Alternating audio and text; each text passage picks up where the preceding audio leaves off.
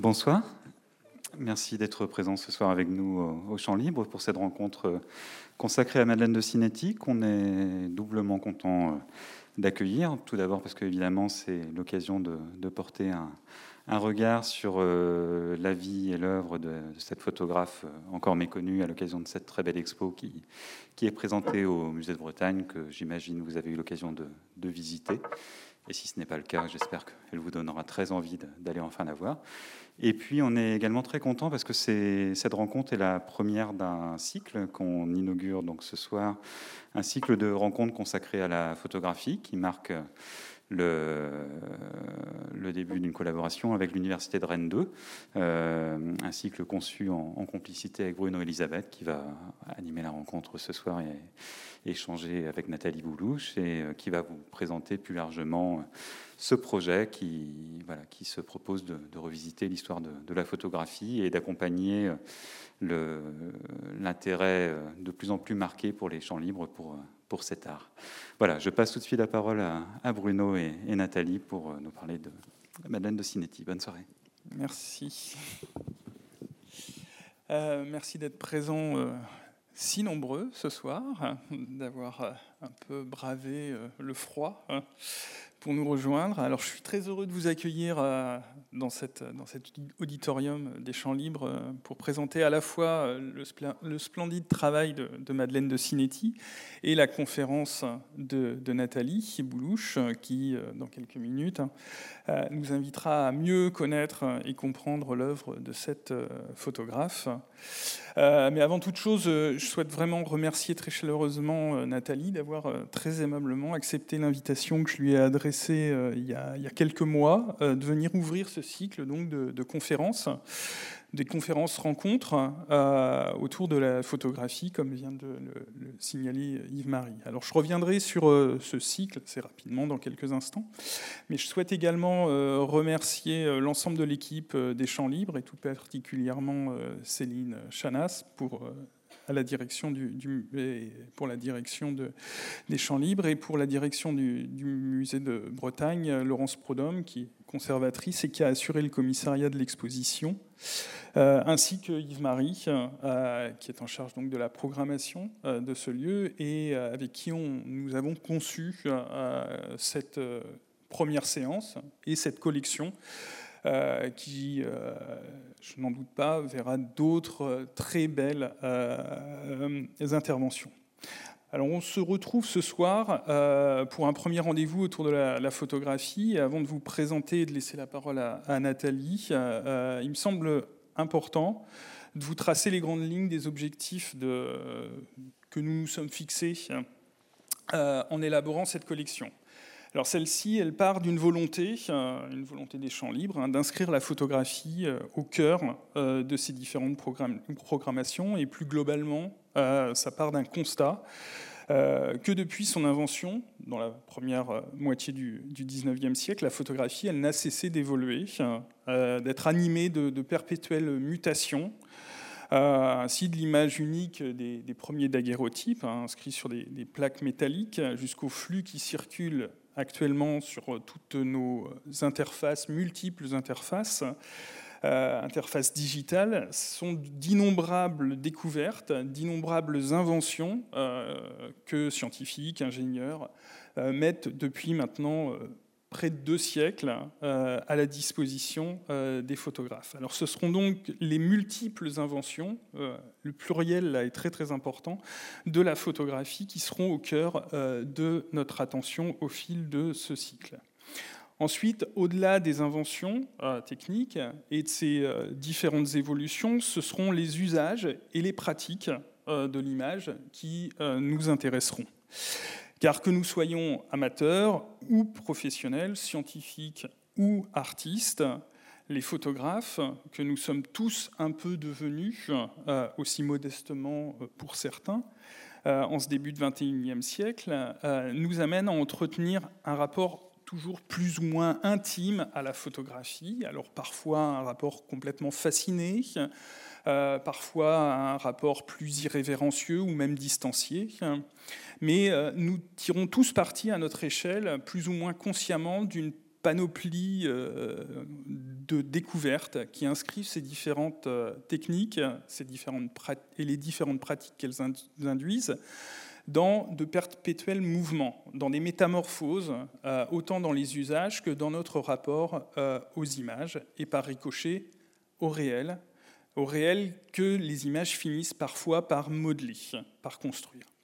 Donc ces réflexions, comme c'est le cas ce soir avec l'exposition euh, Madeleine de Signetti, elles seront étroitement conçues en écho aux expositions et aux événements présentés au Champ Libre et au Musée de Bretagne. Donc ce cycle de conférences, de rencontres, il s'appliquera à mettre en lumière, euh, grâce aux éclairages d'historiens de la photographie, euh, des évolutions, des mutations, des transitions euh, qui animent la photographie des origines à nos jours. Elle nous donnera ainsi de multiples clés afin de mettre en perspective et ainsi de mieux comprendre et peut-être aussi de maîtriser nos usages de l'image. Alors vous me direz, vaste tâche, j'en conviens. Il nous faudra donc, pour relever ce défi, euh, j'ai envie de dire, des personnalités de premier plan, des personnes particulièrement à même, par leur parcours, par leurs travaux de recherche, de nous apporter euh, des points de vue éclairants sur certains des enjeux euh, énoncés. C'est donc pour cela que j'ai le plaisir d'accueillir Nathalie ce soir, que je remercie une nouvelle fois très sincèrement d'avoir accepté mon invitation parce qu'elle me semblait vraiment être la personne idéale pour nous proposer une lecture de l'œuvre de, Madeleine de Cinetti. Une lecture donc euh, euh, qu'elle entame dans le fil de l'exposition, comme j'imagine une grande partie d'entre vous ont déjà pu euh, le voir, hein, dans le sens où elle apparaît dans ce très beau film L'instinct photographique qui est présenté dans le, dans le, dans le cours de l'exposition. Et donc, euh, le souhait, là, il était vraiment de lui donner plus amplement l'occasion de développer euh, son approche de cette œuvre. Alors l'invitation, elle portait là notamment sur le statut très particulier euh, de cette œuvre, sur peut-être un glissement du statut de cette œuvre dont elle va nous parler. Alors les travaux euh, d'historienne de l'art et plus particulièrement d'historienne de la photographie de, Nathalie euh, s'appliquent en effet à éclairer la photographie autant du point de vue des artistes plasticiens que depuis celui euh, des amateurs et de ce que je qualifierais de témoins de leur époque, tout en s'attachant notamment à la photographie couleur et à un mode de diffusion particulier aussi, la diapositive et sa projection, qui font autant de points d'ancrage euh, qui me semblent coïncider parfaitement avec l'œuvre de Madeleine de Cinetti. Alors avant de lui laisser la parole, euh, Nathalie, pour la présenter, euh, je signalerai quelques éléments pour situer un peu ses travaux. donc, historienne de l'art, maître de conférence à l'Université Rennes 2, euh, ancienne directrice des archives de la critique d'art, responsable du, ancienne responsable du Master 2 Magémi, de gestion euh, euh, et mise en valeur des œuvres d'art et objets ethnographiques et techniques. Attention. elle a également été directrice artistique de la galerie de photographie La Chambre Claire à l'Université Rennes 2. Mais au-delà de ça, elle a par ailleurs signé de très nombreux articles dans des revues aussi importantes que Études photographiques. Elle a participé à plusieurs ouvrages de référence euh, comme euh, L'art de la photographie, un ouvrage qui avait été dirigé par André Gunther et Michel Poivert, euh, édité en 2007, réédité depuis, hein, qui dans, un article dans lequel, enfin, dans un chapitre dans lequel se penchait sur la création expérimentale. en lien direct avec les champs libres, elle nous avait donné à regarder la Bretagne en couleur il y a un peu plus d'une dizaine d'années euh, à travers des autochromes réalisés au tout début du siècle dernier maintenant, hein, autour de, des années 1907-1929, euh, voyager en couleur, photographie autochrome en Bretagne, et plus récemment, elle s'est attachée à pointer l'intérêt du médium diapositive dans un catalogue euh, intitulé Diapositive, histoire de la photographie projetée, qui avait donné lieu à une exposition au musée de l'Élysée à Lausanne. Et pour terminer, je citerai encore un, dernier ouvrage parmi euh, les multiples publications que je vous laisse découvrir par vous-même, une histoire de la photographie en couleur intitulé Le ciel est bleu, un, texte euh, qui a été édité chez Textuel et qui vraiment nous donne un, très beau panorama de ce que euh, la photographie peut produire de plus passionnant, de plus intéressant euh, grâce à la couleur. Bref, une foule de travaux, tous plus passionnants les uns que les autres, que je vous invite à découvrir si ce n'est pas encore, euh, encore le cas. En attendant, euh, je vous invite à accueillir et à écouter euh, Nathalie et je vous donne rendez-vous à l'issue pour échanger autour donc, de cette œuvre de Madeleine de Cinetti. Merci à vous pour votre présence ce soir. Bonne soirée. Merci beaucoup Bruno. C'est une introduction qui me fait rougir. Euh, je suis très heureuse euh, de vous rencontrer. Merci beaucoup d'avoir fait euh, le voyage jusqu'à cet auditorium. alors je vais reprendre les, remerciements que Bruno a déjà fait, mais j'y tiens. Donc je souhaiterais à mon tour remercier Yves-Marie et, l'équipe de, des techniciens de l'auditorium, Remercier également euh, Céline Chanas, euh, Laurence Prodhomme et, Hélène Decamp du Musée de Bretagne qui m'ont euh, permis effectivement de, participer à ce, joli film qui est visible dans, l'exposition. Donc merci de, vos confiances multiples. Alors pour commencer cette conférence, je voudrais vous proposer tout simplement la mention de quelques dates qui euh, vont permettre de poser un certain nombre de, jalons euh, sur lesquels je reviendrai ensuite. Premier moment, 1972-1981, Madeleine de Cinetti vit à Poyer. Avec son appareil 24-36, elle photographie le quotidien qu'elle partage avec les habitants du village, ses voisins, qui pour certains vont devenir ses proches. Elle leur montre ses photographies chez eux, mais aussi en organisant des séances de projection dans la salle des fêtes. 1996. Le public parisien découvre le travail photographique de Madeleine de Cinetti à travers euh, l'exposition de 33 tirages noirs et blancs présentés sur les six mètres de la galerie de photographie de la Bibliothèque nationale de France. 2011, le musée d'art de Portland aux États-Unis consacre sa première exposition rétrospective à la photographe qui décède quelques jours avant la fermeture. 2021-2022, trois expositions organisées en partenariat euh, entre trois institutions, le Centre d'art Guinzegal, le Musée de Bretagne et le Musée Niepce de Chalon-sur-Saône, qui conserve le fonds photographique de Madeleine de Cinetti, qui lui a été confié par euh, son fils.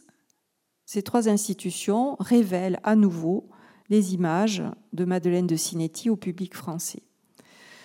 Ces dates me semblent autant de repères qui permettent de dessiner la façon dont, sur une période de 50 ans, entre donc la production des photographies appoyées et aujourd'hui, les images de Madeleine de Cinetti ont changé de contexte de réception et d'interprétation en passant de la sphère euh, qu'on peut qualifier de privée, hein, qui est celle euh, donc du, village euh, de Poyer et du cercle de ses habitants, à la sphère publique, ou en d'autres termes, passer de la salle des fêtes de Poyer au cimaises des musées.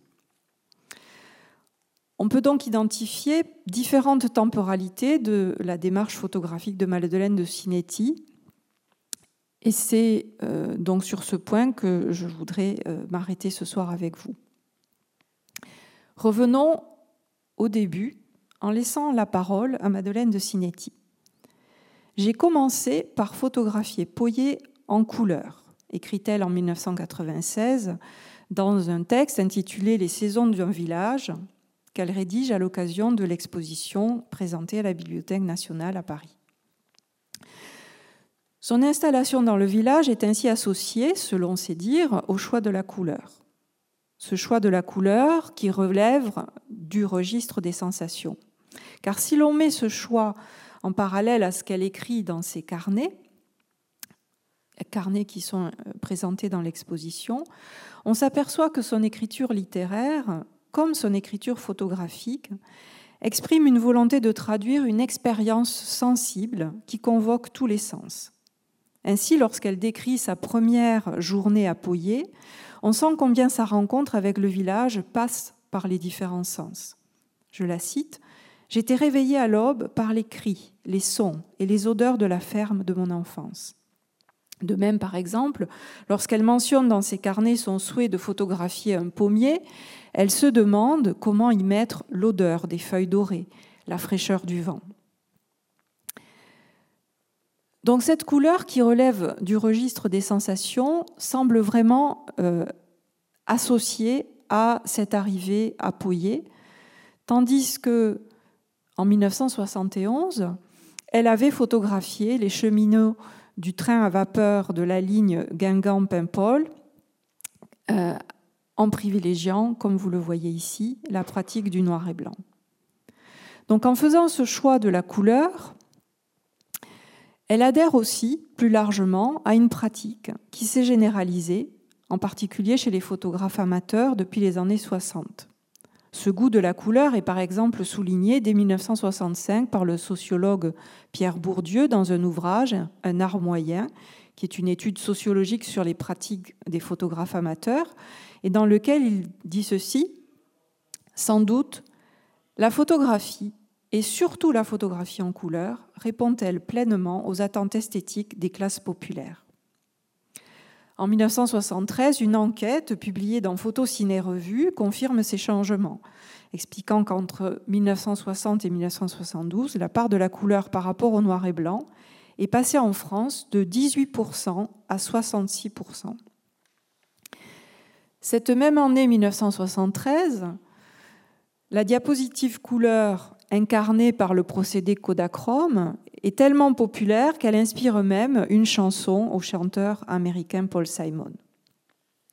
Il y a donc une démocratisation de la pratique de la couleur qui a été favorisée euh, à cette époque par plusieurs éléments, des améliorations techniques, en particulier la sensibilité des films, l'arrivée sur le marché d'appareils plus simples d'utilisation, la commercialisation de projecteurs plus pratiques et automatisés, et bien sûr euh, la baisse des coûts des procédés. Par ailleurs, la couleur est aussi très présente dans la vie quotidienne, que ce soit sur les objets ou les vêtements, dans la culture visuelle également, euh, jusqu'à la télévision qui en France est accessible euh, depuis 1967. Cette présence de la couleur est donc une donnée constitutive du monde environnant et elle engage un changement dans la pratique des photographes qui, comme Madeleine de Cinetti, sont nés dans la décennie 1930-1940. Ainsi, en faisant ce choix de la couleur, Madeleine de Cinetti s'associe à une génération de photographes qui, pour reprendre les termes avec lesquels euh, le rédacteur de la revue Caméra, Alan Porter, euh, identifiait cette génération, disant qu'elle cherchait à fournir des documents sur son époque, et dit-il, cela devait être de la couleur vivante. Cette couleur vivante, elle est effectivement celle qui attire cette nouvelle génération de photographes, à laquelle appartient Joël Meyerowitz, qui est de 4 ans plus jeune que Madeleine de Cinetti, et qui exprime donc euh, cet attrait hein, pour la couleur dans cette citation que je vous laisse découvrir, où il insiste hein, sur cette couleur qui fait partie intégrante de l'expérience de la vie et qui l'oppose au noir et blanc, en comparaison, qui est une forme de réponse très cultivée et très abstraite à la manière dont nous voyons les choses. Or, ce choix de cette génération euh, donc, qui commence à, montrer son travail dans, les années 70 ne va pas encore de soi à cette époque. La pratique de la couleur, en effet, est associée euh, bien souvent euh, à des sujets qui sont considérés comme triviaux, qui sont aussi rattachés au domaine de la photographie dite appliquée, qu'il s'agisse de la mode ou de la publicité. Et donc, elle est souvent regardée effectivement comme moins artistique que le noir et blanc, je vous mets pour rappel cette citation euh, souvent répétée hein, de, Walker Evans, euh, qui en 69 euh, écrivait que la photographie couleur était vulgaire. Ce point de vue est toujours présent dans les années 70 et on peut le voir ici évoqué par le photographe William Eggleston qui, en 1977, précisait donc, comme vous le voyez, que beaucoup de gens, y compris les photographes, pensent que la photographie artistique est synonyme de noir et blanc, tandis que les photographies couleurs sont celles qui sont prises par les amateurs en vacances.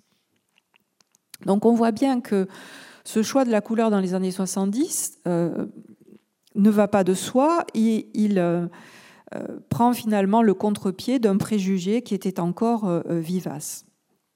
Pourtant, malgré les, réticences à l'égard de, cette reconnaissance de la couleur comme un moyen d'expression photographique à, part entière, c'est au tournant des années 70-80 que la couleur va commencer à pousser la porte de la reconnaissance institutionnelle, et ce en particulier euh, avec euh, une exposition à laquelle on, renvoie euh, généralement, qui est l'exposition William Eggleston, présentée à New York au Museum of Modern Art en 1976.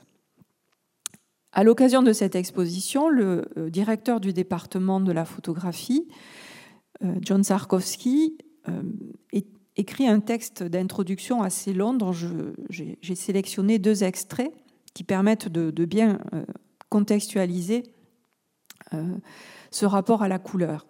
Il revient donc sur, sur cette importance hein, que depuis une dizaine d'années, les photographes ont accordé à, cette donnée existentielle et descriptive. Et euh, il continue en faisant euh, justement à nouveau référence à cette pratique euh, des amateurs, évoquant également le fait que la photographie, comme la littérature d'une époque, renvoie par son style, ses connotations et le rythme de son discours à la langue couramment parlée par la société de ce temps. Et s'il est vrai, dit-il à propos du travail d'Eggleston, que la photographie couleur la plus radicale et la plus suggestive d'aujourd'hui puise sa valeur dans des sujets banals, cette relation euh, est particulièrement vraie dans le cas d'Eggleston. Le travail que vous pouvez voir ici est en apparence aussi hermétique qu'un album de famille. J'ai extrait cette citation, et j'ai mis à, côté donc quelques exemples du travail de, William Eggleston, euh, il me semble que lorsque euh, Sarkowski associe le, travail euh, en couleur de, William Eggleston à, cette idée que la photographie couleur peut parler la langue de la société de son temps, euh, à travers des sujets de la vie quotidienne, eh bien, c'est aussi quelque chose que l'on pourrait dire du travail de Madeleine de Cinetti. En effet, euh, dans sa proximité, dans l'intimité euh, avec les habitants du village dont elle partage la vie, elle construit à sa façon un album de famille, celui de sa famille élargie ou de sa famille de cœur. Jean-Claude Lemani, le conservateur euh, du département des estampes et de la photographie de la Bibliothèque nationale, qu'il expose donc en, 1996, saisit d'ailleurs très bien cette caractéristique de son travail. Il précise hein, que ce travail ne relève pas exactement ni du reportage, ni de la photo de famille. Ce que Madeleine de Cinetti nous fait connaître ici, c'est sa propre vie. Et c'est effectivement ce qui caractérise la photographie de Madeleine de Cinetti. Comme le rappellent euh, les témoignages très émouvants euh, qui ont été recueillis par le, collectif Radioactivité et qui sont des témoignages diffusés dans l'exposition euh, qui est présentée actuellement au musée de Bretagne, Madeleine de Cinetti est complètement intégrée à la vie du village et la photographie qu'elle pratique euh, de façon quotidienne euh, est tellement familière pour, pour les habitants euh, qu'ils oublient finalement la présence de l'appareil photo.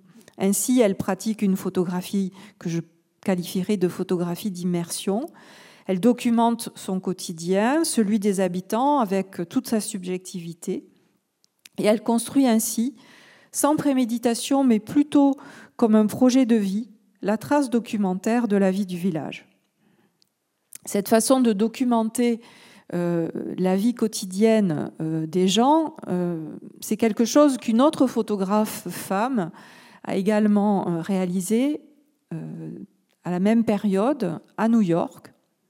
cette photographe, c'est Hélène Lewitt, qui, entre 1971 et 1974, va documenter euh, elle aussi, euh, la vie quotidienne euh, des habitants du Lower East Side et de Harlem, choisissant la couleur à ce moment-là, alors qu'elle a déjà développé depuis les années 40 un travail similaire en noir et blanc.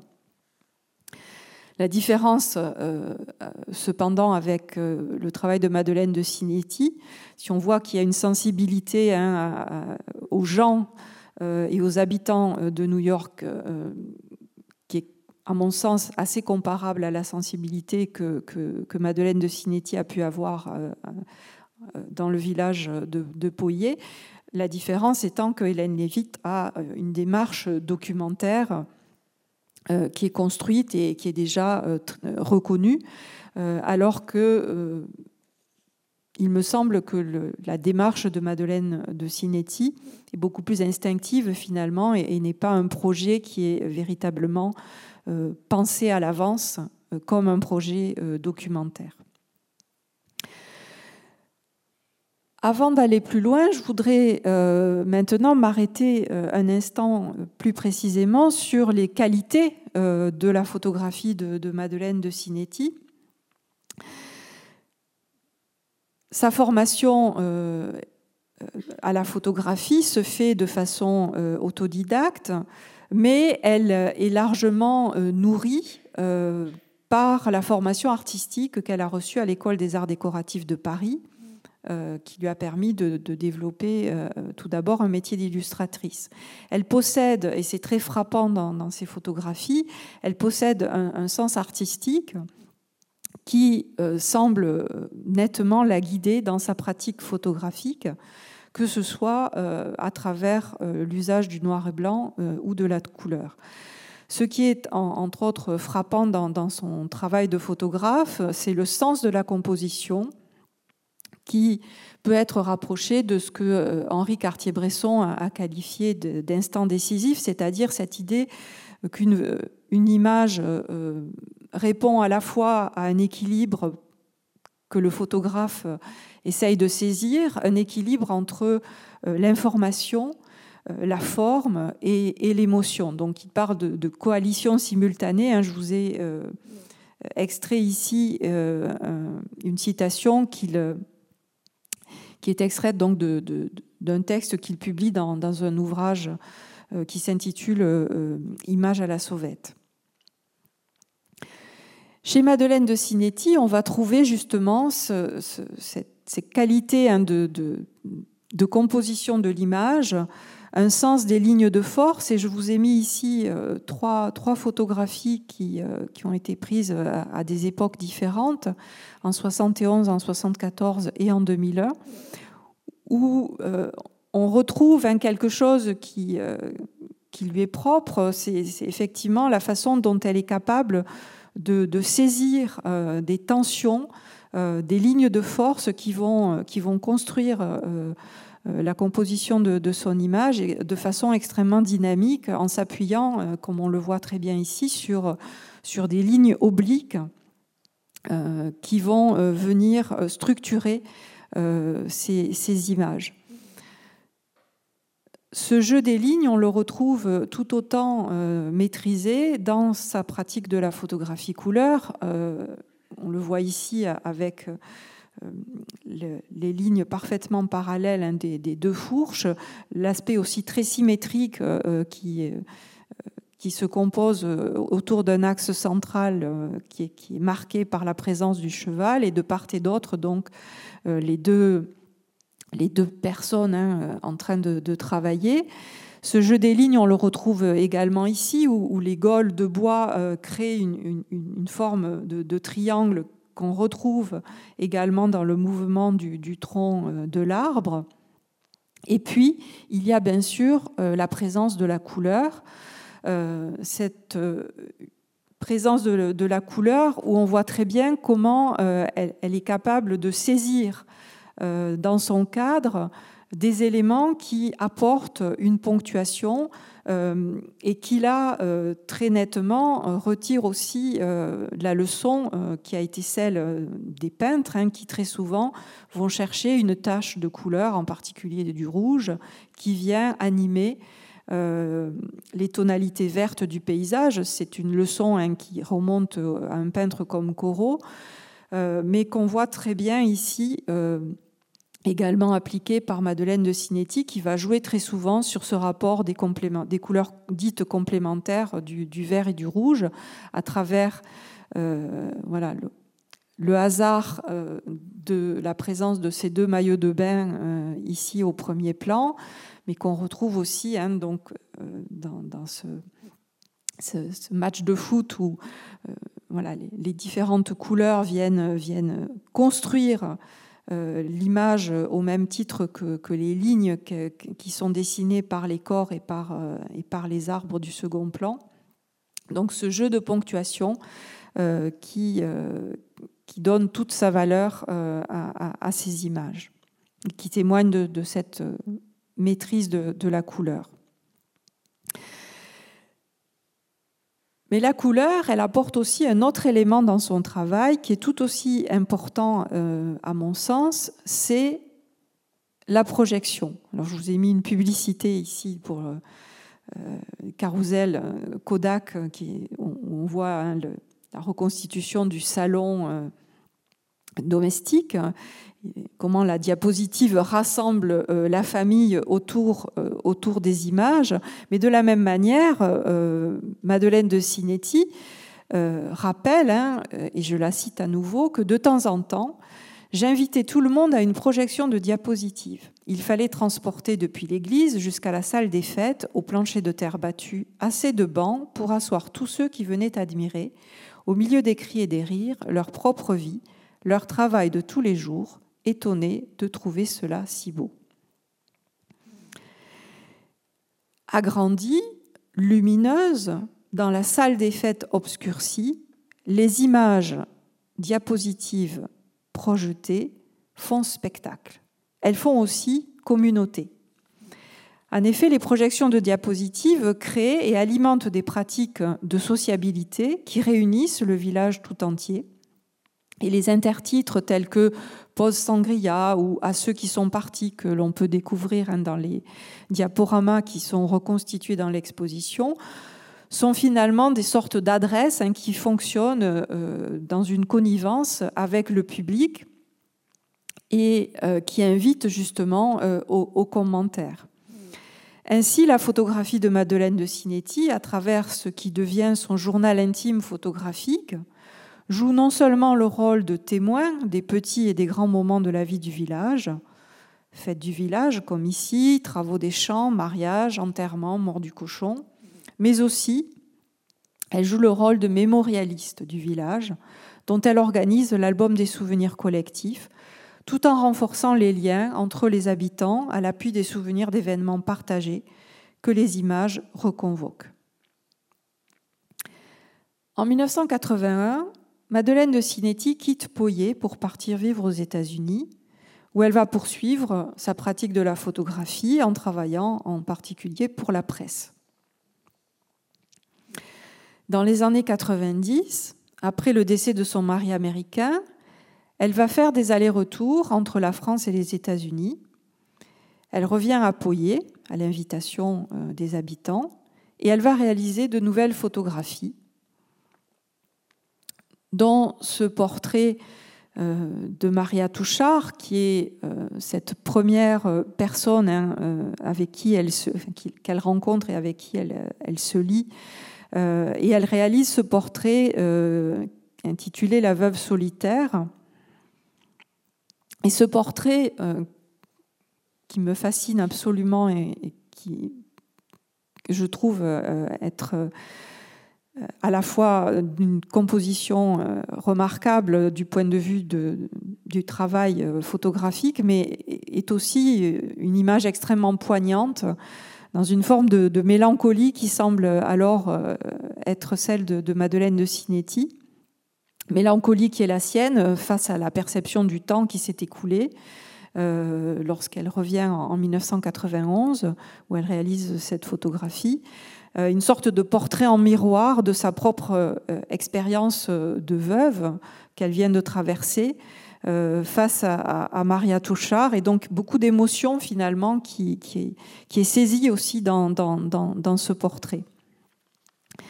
C'est également euh, à cette époque qu'elle va aussi retourner euh, vers ses autres amis qu'elle a, ses amitiés qu'elle a liées avec les, cheminots de, la ligne du train à vapeur Guingamp-Paimpol, euh, et là aussi, elle va procéder de même, hein, comme euh, vous le voyez ici, en mettant dans, un ouvrage qu'elle va publier en 1997, en mettant côte à côte euh, une photographie qu'elle avait réalisée en 71 et la même photographie, enfin, pas la même, mais la photographie avec les mêmes personnes euh, en, 1996. Donc on est dans ce même rapport euh, au, temps qu'elle évoque aussi dans, un petit texte hein, qu'elle publie euh, dans, l'ouvrage, où elle, revient justement sur l'évocation de, ce passage du temps. Donc il y a ce, rapport temporel qu'elle retraverse à, travers sa pratique de photographe. Mais ces allers-retours entre la France et les États-Unis sont aussi le moment où elle engage une démarche pour exposer ses photographies et les faire entrer dans les, collections institutionnelles, les faisant ainsi passer dans la sphère publique avec euh, en premier lieu l'exposition qui va être organisée en 1996 à Paris euh, à la Bibliothèque nationale. Cette exposition, euh, elle est l'aboutissement d'une démarche hein, de Madeleine de Cinetti qui va aller à la rencontre de Jean-Claude Lemani, qui était donc le conservateur du cabinet des estampes et de la photographie, personnalité extrêmement influente dans les années 90, euh, grand défenseur de ce qu'il a appelé la photographie créative. Et euh, donc la première rencontre euh, a lieu en 1991. Euh, elle lui montre ses photographies et elle reviendra à plusieurs reprises lui montrer, puis déposer des photographies qui entreront dans, la collection de, l'ABN au titre de ce qu'on appelle le dépôt légal. Jean-Claude Delmany prend des notes euh, lorsqu'il rencontre la photographe. Et dans, le dossier de, ces notes, qui est, donc conservé euh, dans l'institution, euh, j'ai relevé ce, petit extrait que, je me permets de vous montrer. où il parle de, ce qu'elle lui montre, hein, c'est-à-dire les photographies qu'elle a réalisées à Poyer. Il dit montre photo prise vers 1974-80 dans village breton et au-dessous ce, nom qui attire mon attention, Koudelka. Donc je vous ai mis à, côté de, cet extrait de notes de Jean-Claude Lemani quelques images de, Joseph Koudelka. Koudelka donc est un, photographe très connu, hein, euh, membre de l'agence Magnum, qui euh, entre 1962 et 1971 a mené tout un travail, en particulier dans les communautés euh, d'Europe occidentale et euh, ce travail euh, a, donné lieu à la publication d'un ouvrage en 1975 intitulé Gitan, la fin du voyage. En 1991, euh, le nom de Koudelka est particulièrement à l'honneur puisqu'il reçoit le prix Cartier-Bresson. Et donc il est intéressant de voir comment le conservateur qui est Jean-Claude Lemani, qui essaye évidemment de, situer le travail de la photographe qui vient lui montrer ses euh, tirages, fait ce lien avec cette autre euh, cette figure hein, de Koudelka, euh, extrêmement connue. Et, voilà, donc comment l'œuvre de Madeleine de Cinetti entre ainsi dans une histoire de la photographie euh, à travers finalement le rapprochement que le Mani voit, ici euh, avec le travail de Koudelka. Donc l'exposition en, 1996 euh, va présenter 33 tirages qui sont des tirages noirs et blancs.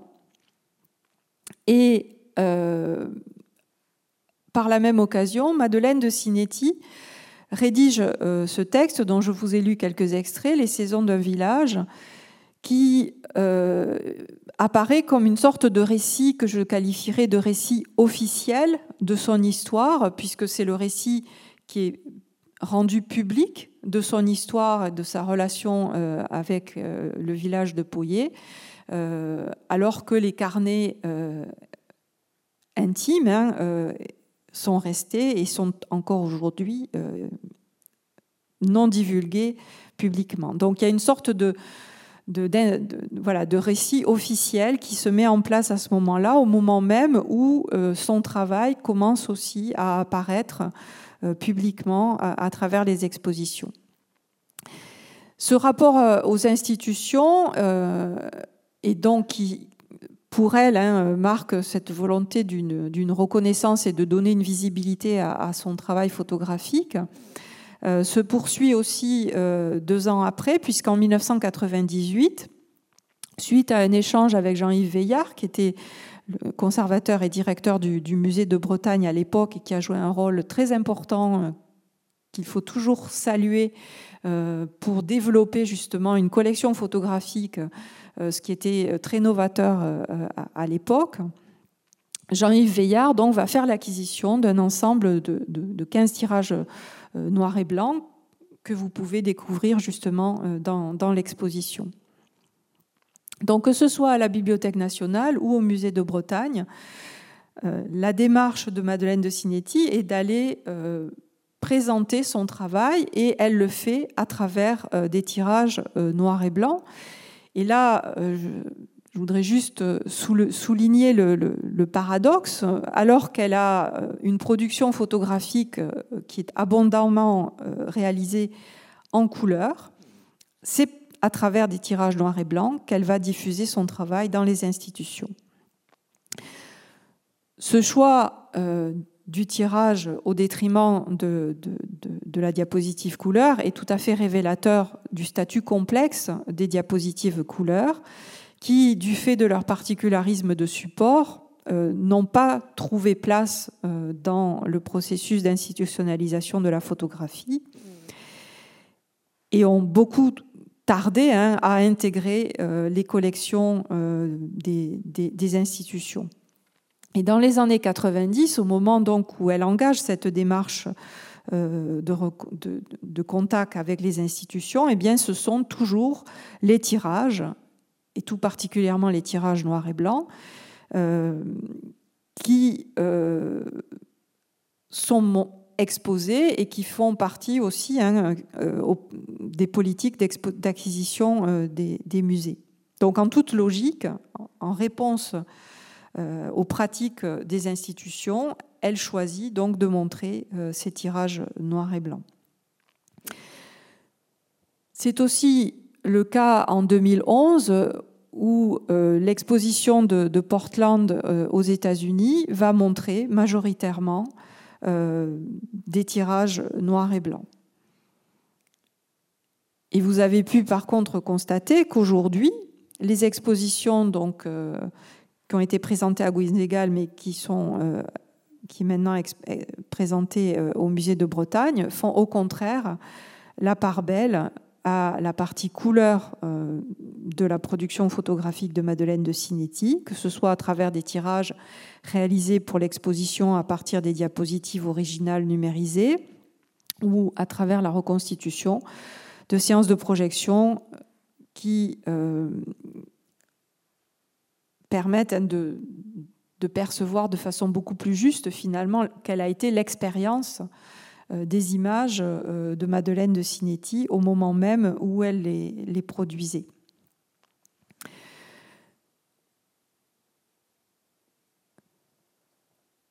Ainsi, entre 1972 et aujourd'hui, on peut constater un changement de point de vue et d'interprétation qui est intervenu, ce qui, au moment de l'installation de Madeleine de Cinetti à Poyer, relevait d'une démarche personnelle, sans destination sinon celle de documenter au quotidien des instants de vie, est devenue une forme d'archive photographique sur des pratiques et des modes de vie, pouvant être regardée comme un témoignage des mutations de la vie rurale à Ille-et-Vilaine. C'est en particulier la lecture que fait le musée de Bretagne, mais c'est aussi la lecture que faisait une exposition qui s'est terminée euh, cet été, qui est l'exposition présentée à l'écomusée intitulée Mes années 70, où des tirages de Madeleine de Cinetti étaient également présentés. Dans l'intervalle de ces temporalités, le journal intime photographique s'est converti à une œuvre revendiquée par la photographe elle-même, qui en a écrit le récit autorisé, et à laquelle les institutions ont apporté leur reconnaissance par les expositions et les acquisitions ce qui n'était a priori pas prémédité, comme un projet documentaire, peut être lu comme tel a posteriori.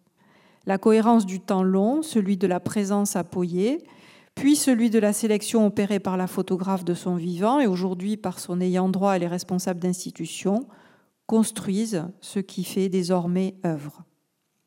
Enfin, et on ne peut que s'en réjouir, L'attention portée aujourd'hui à Madeleine de Cinetti vient opportunément s'inscrire dans un contexte de réévaluation de la place des femmes photographes.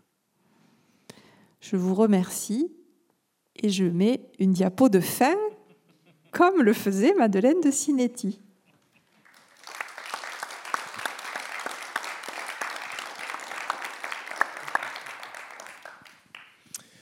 Merci pour euh, ce très beau, euh, cette très belle euh, communication autour du, travail de, très riche autour du travail de Madeleine de Cinetti. moi, il y, a, deux éléments qui me qui m'arrêtent particulièrement, donc euh, autour duquel on a on a lancé cette idée de, présentation, c'est ce glissement en fait qui, qui s'opère d'une d'une pratique qui a une dimension euh, privée. Euh, euh, tu as parlé de journal, quasiment de journal intime.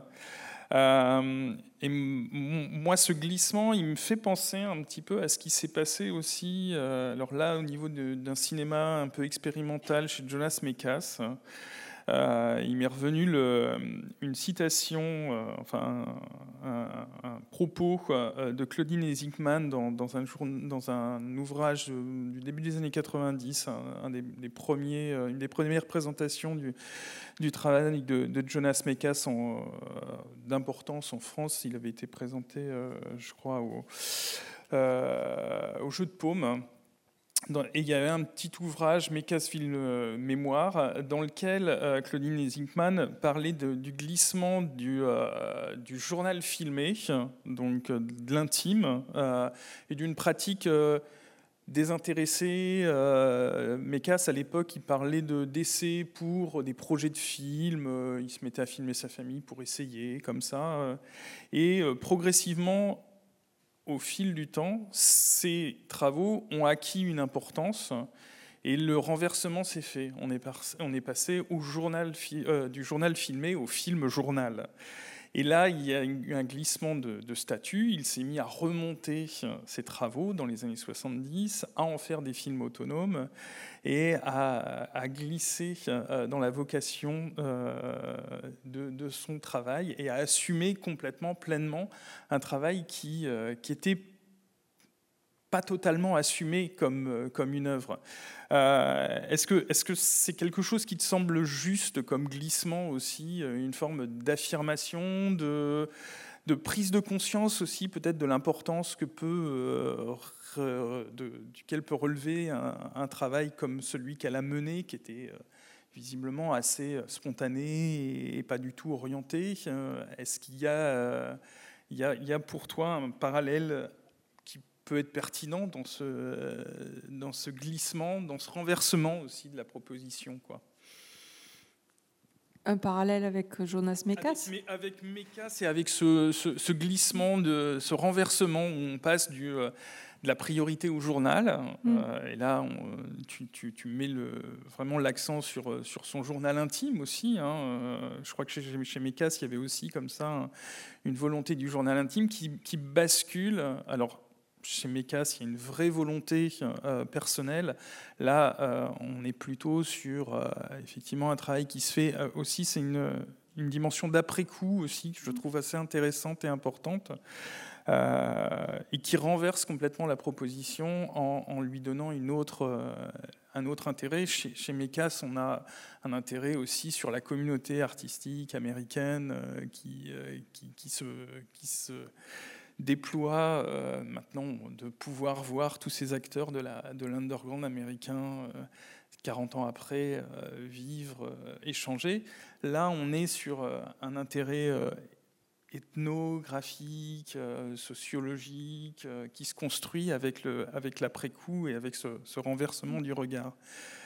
Euh, Alors, je ne connais pas assez bien le travail de Mécas pour vraiment pouvoir dire s'il y a un parallèle à faire, mais en tout cas, effectivement, ce, qu'on peut voir, c'est, qu'il y a le travail qui est fait à Poyer et, et ensuite l'interprétation que l'on en fait aujourd'hui. Je pense que Madeleine de Cinetti avait déjà euh, une conscience que ce qu'elle photographiait au quotidien, euh, vraiment dans cette démarche qui, pour moi, oui, relève d'un journal intime photographique. Il y avait, il y avait à la fois cette fascination pour, euh, pour voilà, une vie qu'elle vivait au quotidien, mais qui n'était pas aussi celle euh, correspondait à la, vie de, sa famille. Donc, euh, il y a, avec la, sensation aussi que, ce qu'elle photographiait euh, était en train de, bouger ou de disparaître. Enfin, c'est un peu comme c'est assez frappant aussi de voir qu'elle a eu cet intérêt pour les trains à vapeur euh, juste, juste avant, euh, avec, euh, voilà, pareil, quelque chose qui disparaît quelques années, quelques années après. Donc, il y a à la fois ce sentiment de la, de la fragilité finalement de ce qu'elle photographie, mais sans qu'il y ait un projet véritablement défini par avance, une sorte de, oui, de spontanéité dans sa démarche. Et par contre, aujourd'hui, le, corpus d'images euh, qu'elle a laissé euh, permet effectivement une lecture euh, qui est différente de, celle qu'elle avait, qu'elle avait imaginée au départ. Donc, donc oui, ça, montre vraiment la, façon dont il y a une malléabilité finalement de, des images qui sont produites entre ce que pense le producteur euh, au moment même où il fait les images et, l'interprétation qu'on peut en donner ensuite, euh, et les lectures multiples. Aujourd'hui, voilà, on a vraiment le sentiment de, voir des, pratiques euh, qui ont disparu et il y, a, vraiment cette dimension de témoignage et d'archives qui peut être rattachée à ces images. Après, ce qui, est intéressant, c'est de voir comment à un moment donné, elle, elle, semble prendre conscience de la valeur aussi de son travail euh, et où elle commence à, mener cette démarche vraiment d'aller vers les institutions pour, euh, pour valoriser euh, quelque chose qui au départ était vraiment une activité qui, qui ne comptait que pour elle finalement. Donc, euh, donc voilà, il y, a ces, il y a ces glissements. Mhm. Et, euh, et, par rapport, alors moi il y avait un, autre, un autre point peut-être un peu plus euh, pragmatiquement euh, par rapport à, la, redécouverte de ce travail ou la découverte de ce travail euh, couleur. Hein. Tu as bien insisté sur le, le fait qu'elle euh, diffuse d'abord le noir et blanc. Peut-être que c'est une, valeur plus grande qu'elle accordait. ça, ça reste à déterminer. Mais est-ce qu'il y avait, tu as insisté sur le, la dimension technique aussi de ce médium de la diapositive, de la projection, euh, qui était très euh, présent euh, dans le quotidien des photographes amateurs. Est-ce qu'il n'y a pas aussi une dimension de maturité technique qui n'était pas en accord avec la diffusion jusque dans les années 90 et qui devient aussi facile à déployer, à diffuser, à, rendre public avec l'arrivée de la digitalisation, la possibilité mm. de numériser et qui nous donne d'une certaine manière une, aisance d'accès à ces fonds d'archives qui, mm. là, deviennent très faciles à, numériser, à conserver, à protéger hein, mm. face aux altérations du temps et en même temps à reproduire. Non, non, ça c'est sûr que le le rapport euh, à, ce support diapositive qui effectivement euh, est très compliqué à conserver et, a souvent été mal conservé, ou en tout cas il y a eu beaucoup de mal à entrer dans les collections euh, institutionnelles. Aujourd'hui, avec la, numérisation, effectivement, les institutions ont, un regard très différent. Et donc ça, c'est certain que la numérisation a vraiment permis l'accès à, ces images, euh, euh, ce qui n'était absolument pas envisageable avant. Il y a une, anecdote hein, d'un photographe qui, euh, qui avait été invité justement par Sarkovsky à New York pour faire des projections de ses diapositives. Et, donc Sarkovsky s'adresse à, ce photographe en lui disant ben, Moi j'aime vraiment beaucoup votre travail, donc j'aimerais bien faire rentrer vos images dans la collection du MoMA. Donc, est-ce que vous pouvez faire des tirages de vos diapositives Et, euh, Donc, effectivement, pendant très longtemps, la couleur n'est pas entrée dans les, dans les collections du fait qu'il y avait cette problématique de, support. Et quand on avait des tirages, les, les colorants étaient très instables, donc ça posait d'autres problématiques aussi de conservation qui faisaient que les institutions comme les collectionneurs étaient très réticents finalement à, à acheter de, de, la couleur. Mhm. Donc là, le numérique a vraiment changé beaucoup de choses. Maintenant, procéder, euh, les procédés de tirage spécifiques diapositifs qui ont quasiment complètement disparu. On ne mm. peut plus tirer du tout directement mm. d'après de la diapositive. Par contre, maintenant, c'est devenu très très facile de la, de, la, scanner, de la digitaliser et puis de la, tirer en numérique. Ouais, très bien. Bah, je, euh, je vais laisser la, parole euh, au public. S'il y a des, questions, euh, vous êtes euh, très, très chaleureusement invités à demander le, micro. Il y a des, micros là qui sont à disposition. à vous aussi, hein, c'est un moment qui qui est, pensé comme une rencontre, donc n'hésitez pas. J'aurais voulu qu'elle soit vivante pour lui dire merci, merci. J'ai amené plusieurs personnes à voir l'exposition. Il y en a encore d'autres qui viennent la semaine prochaine et qui retrouvent leur dignité parce que ce sont des anonymes, des agriculteurs qui pensaient qu'ils n'avaient pas de valeur. Et en voyant ça, ils sont pleurés. Mmh. Ils ont retrouvé toute leur beauté de geste. Et j'ai beaucoup aimé l'expression qu'elle disait euh, ils se sont trouvés beaux dans la projection mmh. du noir. Voilà, donc. Euh, où qu'elle soit, qu'elle entende. C'est mm. magnifique ce qu'elle a fait. Voilà. Et je pense que c'est aussi la magie justement de l'image projetée qui, euh, qui, apporte beaucoup à la, à la, perception de ces images. Et, donc oui, je crois vraiment que ce, ce, choix de la diapositive pour elle, c'était la couleur, mais je pense que c'était autant la couleur que la projection, ou autant la projection que la couleur pour ce que chacun, euh, chaque aspect apportait finalement dans le partage des images. Tu, parles de, faire spectacle et de faire mm. communauté, ça je trouve mm. ça extrêmement pertinent. Mm, euh, voilà. Personnellement, venant comme beaucoup d'entre nous, hein, parce que hein, dès qu'on creuse à deux ou trois générations, tout de suite on, on retourne à nos racines rurales.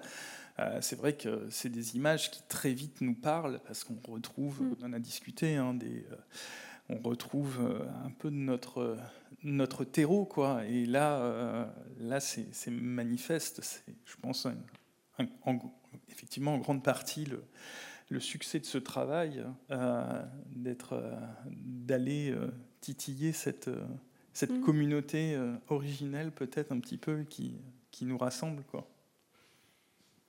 Oui, puis je crois qu'il y a une très très belle sensibilité euh, qui, est, qui, est, derrière tout ça, et c'est ça qui est très touchant, qui, qui, qui, touche euh, les habitants qui se reconnaissent dans les images, mais, des gens comme moi qui sont complètement étrangers, c'est très touchant aussi. C'est c'est la force de cette œuvre, assurément. Est-ce qu'il y a d'autres euh, questions, remarques?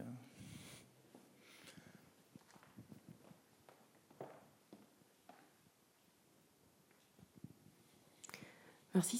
C'est vraiment, euh, moi, ça m'a vraiment fait un choc cette exposition. Ça fait très longtemps que j'avais pas vu euh, un, tel travail et je, je pense qu'il est vraiment unique le, parce que cette, enfin justement les, il y avait un peu des les recherches de, concordance avec d'autres travaux, mais euh, c'est très troublant la façon dont elle, elle se met aussi dans, dans certaines photographies, aussi la formation qu'elle a au départ. Donc c'est pas totalement c'est vraiment ça, c'est pas totalement amateur, même si elle n'a pas de projet. C'est enfin, c'est vraiment quelque chose d'extrêmement sincère, je pense, et que et qui avait certainement besoin du temps aussi. Euh, puis je pense aussi que la diapositive, elle, a, elle s'est trouvée très longtemps dans un entre-deux où c'était pas des, c'était trop récent pour être patrimonial. C'était, c'était effectivement euh, quelque chose de, qui restait de l'amateur. Et puis en même temps, le côté pratique, c'est vrai que si elle avait fait même des tirages en noir et blanc, comment elle les aurait partagés avec les gens? Mmh. Puisque il y avait vraiment ce, cette facilité, en fait, de la, euh, qui était d'ailleurs, il me semble, l'utilisation des amateurs. C'était, euh, il n'y avait pas besoin de faire des tirages. Euh, et c'est des fonds que les gens ont souvent totalement oubliés. Ils les ont vus à un moment donné, il y a eu des projections enfin, dans, les, dans les fonds d'amateurs, et c'est vraiment quelque chose qui est très touchant aujourd'hui à retrouver. Ce que, ce que je vois quand on retrouve des des diapositives, c'est qu'on les, on les connaît très peu par rapport à des photos de famille qu'on a vues, revues, etc. Et puis, et puis, après, il y a la magie de cette couleur, euh, de cette lumière qui est vraiment euh, très très particulière en fait. Euh. Voilà, c'était juste une remarque. c'est pas une question. C'est pas une question. Après, je pense qu'il y a à reconsidérer la projection diapositive aussi, dans le sens où la, projection diapositive a souvent été un, un médium on va dire, raillé. Euh, ça a souvent été l'objet de moqueries. Alors peut-être qu'effectivement, on s'est souvent ennuyé devant certaines euh, projections diapositives, mais ça n'en reste pas moins un moyen de diffusion chargé d'une magie, euh, d'une immédiateté assez, assez fantastique. Donc je pense qu'il va y avoir à reconsidérer et Nathalie participe hein, euh, complètement euh, ce, ce, moyen de diffusion. Et, je pense qu'il y a aussi, comme beaucoup de, des techniques, on va dire, euh, analogiques, un engouement pour quelque chose de disparu. On parlait de la disparition d'usage. Qui, qui, va faire ce travail de retour sur trace sur ces, sur ces médiums. Euh, on le voit avec la photographie euh, argentique euh, qui suscite l'engouement chez des jeunes gens qui n'ont pas connu justement, qui sont des digital natives. On peut espérer que la diapositive, d'une certaine manière, retrouve une forme de, noblesse à travers des travaux comme celui-là, le travail de Madeleine de Cinetti, à travers les œuvres de certains artistes aussi, qui, qui finalement n'ont pas pu être beaucoup montrés. Euh, et, peut-être qu'on va voir de nouveaux artistes euh, s'emparer de ce, moyen de diffusion euh, et nous enchanter aussi avec, avec de nouveaux regards.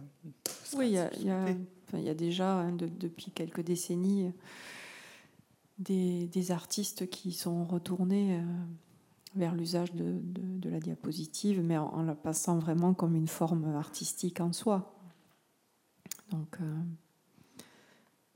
oui, je pense qu'on n'a pas trop de soucis à se faire. Une autre question.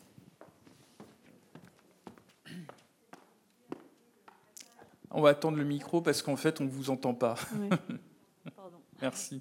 Euh, qui a commencé le enfin, diriger le passage de ces diapositives euh, dans un tirage couleur euh, et qui a pu superviser un peu le début de cette transcription? Vous parlez du, précisément du travail de Madeleine de Cinetti Oui, c'est ça. Elle, a commencé elle-même à le faire ou ça a été supervisé? Alors là, j'ai pas, j'ai pas une info suffisamment précise. À ma connaissance, en tout cas pour les expositions qui ont été montrées à Guinzegal ou qui sont, enfin, ou l'exposition du musée de Bretagne, la sélection des images a été faite euh, par le fils de Madeleine de Cinetti et euh, par Jérôme Sauter. Euh, c'est questionnant quand même. Cette, les choix couleurs sont pas infinis par rapport à une transcription, parce qu'on a des choix quand même maintenant qui, qui ont déjà été faits pour d'autres artistes, mais Là, on sent qu'il y a une, ça égalise un peu aussi euh, le fait de passer euh, des diapositives au, tirage. Et j'imagine qu'il y a une, enfin, ça, change aussi euh, le rapport aux images, quoi. Oui, le fait de passer d'une image projetée à une image sur papier sous, sous Marie-Louise, ça c'est sûr que ça, ça, change complètement le rapport à l'image. D'autant que la diapositive, c'est une image qui est lumineuse, mais qui a aussi une durée qui est la durée de, la projection. Donc euh, on, a, on a une expérience très différente effectivement entre les deux. Après, c'est des, des, choix muséographiques euh, de montrer aussi des, diapositives sous forme de tirage euh, parce que c'est une plus grande accessibilité tout simplement pour le, pour le visiteur. Oui, mais j'imagine qu'il y a vraiment des choix aussi dans les qualités de, reproduction et de pourquoi aller vers plutôt quelque chose là qui, semble aussi aller vers, euh, enfin là en tout cas, en, de ce que j'ai vu, et même le livre, dans la production du livre, qui est presque de l'ordre de la, ce qu'aujourd'hui on, aurait utilisé pour faire des filtres un peu euh, sur certains, certaines applications. Il y a un rapport un peu comme ça, qui est très rond, une photographie qui est saturée en fait. Comme les, euh, bah, les bains Kodak, en fait. Enfin, il y a ce rapport au bain couleur Kodak, j'ai l'impression, mais c'est assez intéressant de savoir qui a, décidé. C'est donc après le, travail de tirage a été réalisé par Sten Lena, qui est euh, voilà qui, qui, a, qui a tiré, je pense, au plus juste de ce qu'il pensait par rapport aux, couleurs des, des images originales. Après, je ne sais pas si Céline peut apporter des, compléments d'informations sur, euh, sur la façon dont les tirages ont été faits. Non, mais en plus, les intéressant, c'est que, Lena, je pense que c'est quelqu'un qui a travaillé dans les, les, laboratoires Kodak, donc Tout à fait. connaît mm. la, Mais les équivalences sont vraiment... Euh, c'est assez intéressant de voir ça, de comprendre comment ça s'est fait. Après, la, la, photographie pose toujours une question d'interprétation. Donc euh, là, effectivement, c'est extrêmement intéressant. choix euh, enfin, qui aurait pu être, être énoncé à un moment donné, euh, si vous avez suivi peut-être un peu le, projet, je sais pas. Non, moi, j'ai n'ai pas suivi le projet d'assez près pour pouvoir vous, vous donner plus que ces quelques informations que je viens de mm. donner. Oui, Gwenola. Euh, c'est juste pour apporter une précision technique. La diapositive, c'est quelque chose qui est, il y a très très peu de latitude il y a une interprétation du passage d'un, film à un papier, mais il y a très très peu de latitude de tirage. C'est-à-dire qu'en fait, une diapositive qui est un peu mal prise, un peu trop claire, un peu trop sombre, on ne peut pas la tirer. Donc c'est là où je pense la, l'interprétation, elle est quand même assez limitée par rapport à d'autres, par rapport aux négatifs couleurs, par rapport aux négatifs noir et blanc. Et, et pour avoir fait du tirage euh, diapo, à partir de diapositives, euh, je pense que c'est assez, euh, et je fais assez confiance à Stenlena pour ça, mais je pense que c'est assez proche de la. Je pense que ce qui se passe aujourd'hui, c'est que les filtres qu'on utilise en numérique sont calqués sur les photographies anciennes, sur les défauts, sur les couleurs, pour, pour redonner ça. On a des imitations Polaroid, etc. Donc, euh, mais je pense réellement que c'est très très proche techniquement de, de ce qui aurait été fait à l'époque et de ce que de ce qu'est le. J'ai pas vu les diapositives en vrai, mais je pense que c'est certainement assez proche. Mais on n'a pas tellement l'habitude de voir ça, en fait, de voir des tirages. On n'a pas beaucoup l'habitude de voir des diapositives, ni de voir des tirages. Et certaines couleurs, la saturation, les rouges sont vraiment euh, très typiques de, de, certains types. Hein, toutes les diapositives ne se ressemblent pas selon les marques, mais le, le rouge. Euh, le rouge et la lumière sont vraiment des couleurs très typiques. moi, j'ai été touchée par, la restitution, euh, justement, autant dans les tirages que dans le, livre, d'ailleurs. Oui, alors je me permets de poursuivre et peut-être pour apporter euh, quelques précisions. Il, se trouve que j'ai eu l'occasion de discuter avec Sten Lena au moment de l'exposition euh, Guitzegal. Et, et, alors moi aussi, j'étais, comme le disait Gonella Ferric, là, très, très frappé par, par la qualité et, finalement ce qui, ce, qui, sortait en termes de, luminosité. C'est jamais facile de tirer une diapo. Il y a des procédés anciens qui fonctionnaient assez bien, comme le cibachrome, mais là, on n'est pas du tout dans cette, dans cette interprétation-là, on ne retrouve pas les, couleurs du cibachrome. Et Stenlena, je crois qu'il s'est, euh, il, s'est vraiment positionné comme euh, effectivement un interprète. Et, ce qu'il me disait, c'est, que, c'est qu'il avait cherché à retrouver finalement euh, la couleur que peut produire le film 35, pas tant la diapositive elle-même, mais en tout cas ces couleurs qu'on voyait assez dans, dans les années 70 au cinéma. Mais là, on n'est pas du tout dans euh, dans, une, dans une surface euh, euh, lumineuse soustractive où, on est dans un procédé additif quand on est sur le tirage. Enfin, je dis pas de bêtises, c'est ça. Et, et, et, là, il, expliquait qu'il avait dû effectivement descendre un petit peu sur, sur certaines couleurs et, ça donnait une unité. Mais là, c'est tout le travail effectivement du tireur. Il n'y en, en, a plus beaucoup, mais là, c'est un, un, grand tireur qui, connaît très bien effectivement les supports d'origine et qui sait ce que, ce que peut produire effectivement euh, une image sur, sur un support opaque. Euh, mais là, on est presque, en fait, enfin, moi j'ai l'impression parfois en voyant ces, ces images d'être devant un tirage chromogène et pas devant un tirage issu d'une diapositive. Voilà.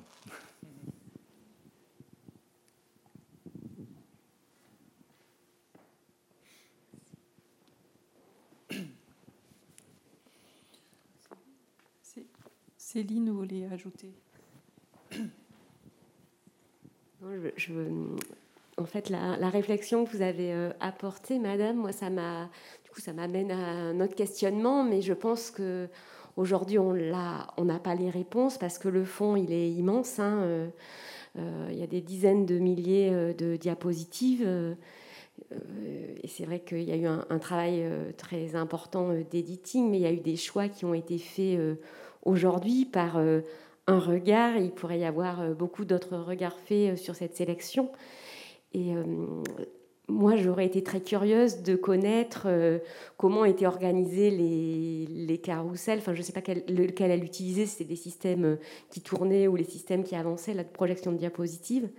Mais je ne sais pas si dans son carnet, par exemple, elle a, elle a noté des éléments par rapport aux séances de projection qu'il pouvait y avoir dans le village et euh, le scénario finalement, quelle histoire elle est racontée. Et euh, c'est ça finalement qui serait aussi intéressant, je pense, de, de, retrouver, parce que ça donne aussi une dimension euh, autre finalement à l'interprétation de son travail. Mais voilà, je pense qu'on en est qu'au début peut-être de l'exploration de ce fond. Les archives euh, Peter Dessinetti a, déposé et donné euh, le fonds au musée de la photographie euh, Nicéphore-Niepce à Chalon-sur-Saône. Et je pense que c'est que le début d'un travail qui, j'espère, se, poursuivra avec des, voilà, des, historiens de la photographie qui s'y pencheront et qui auront accès aussi, mais qui sait quand ce sera, aux archives, parce que les, archives de ce travail, je pense, sont très importants pour pour le comprendre dans son entièreté.